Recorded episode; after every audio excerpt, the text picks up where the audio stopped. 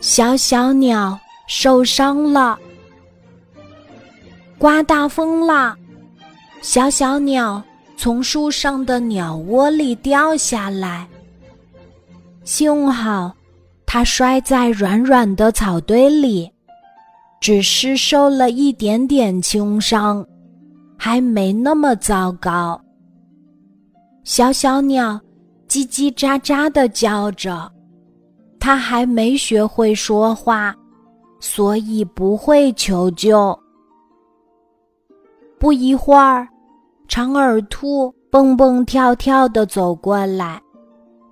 小小鸟叽叽喳喳、叽叽喳喳的叫着，长耳兔很快就发现了小小鸟。呀，你受伤了！长耳兔很担心小小鸟。老师说过，不能随便移动受伤的患者。让我想想。该怎么帮助你呀？我想起来了，刚刚我遇到了斑点狗，它应该没走太远，我可以喊它来帮忙。小小鸟叽叽喳喳、叽叽喳喳的叫着，长耳兔轻轻摸着小小鸟，安慰它说。你放心，我马上就回来。说完，他从小背包里取出一些好吃的，放进小小鸟的嘴巴里。我猜你可能饿了，你先吃点东西，我马上就回来。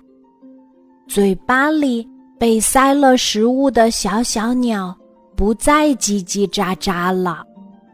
长耳兔赶紧飞奔出去寻找斑点狗。斑点狗，你在哪里？一路上，长耳兔大声的呼喊斑点狗：“喵！你想找斑点狗吗？我刚刚也看见它了。”胖小猫从草丛里跳出来。太好了，长耳兔拉住胖小猫，就去找小小鸟。哎，你跑得太快了，这是要带我去哪儿呀？胖小猫疑惑地问。长耳兔顾不上解释，它要赶紧去救小小鸟。当胖小猫。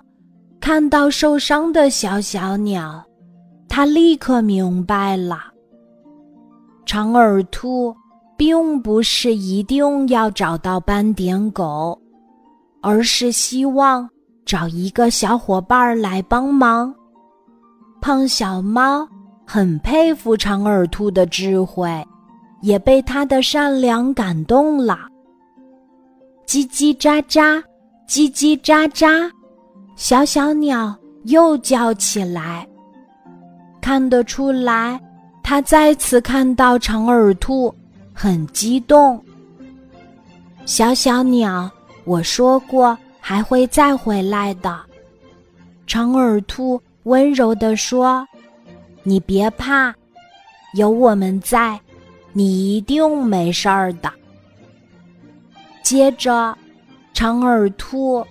和胖小猫一起捡来树枝，认真搭好一个担架，把小小鸟轻轻抱上去，然后他们一前一后抬着担架，把小小鸟送到了山羊医生那里。经过山羊医生的治疗，小小鸟。很快就痊愈了。日子一天天过去，小小鸟慢慢长大，它会说话了，会飞了。你瞧，它正在树枝上给别的小小鸟讲述这一段难忘的经历呢。长耳兔和胖小猫也因此成了好朋友。这一切都很美好。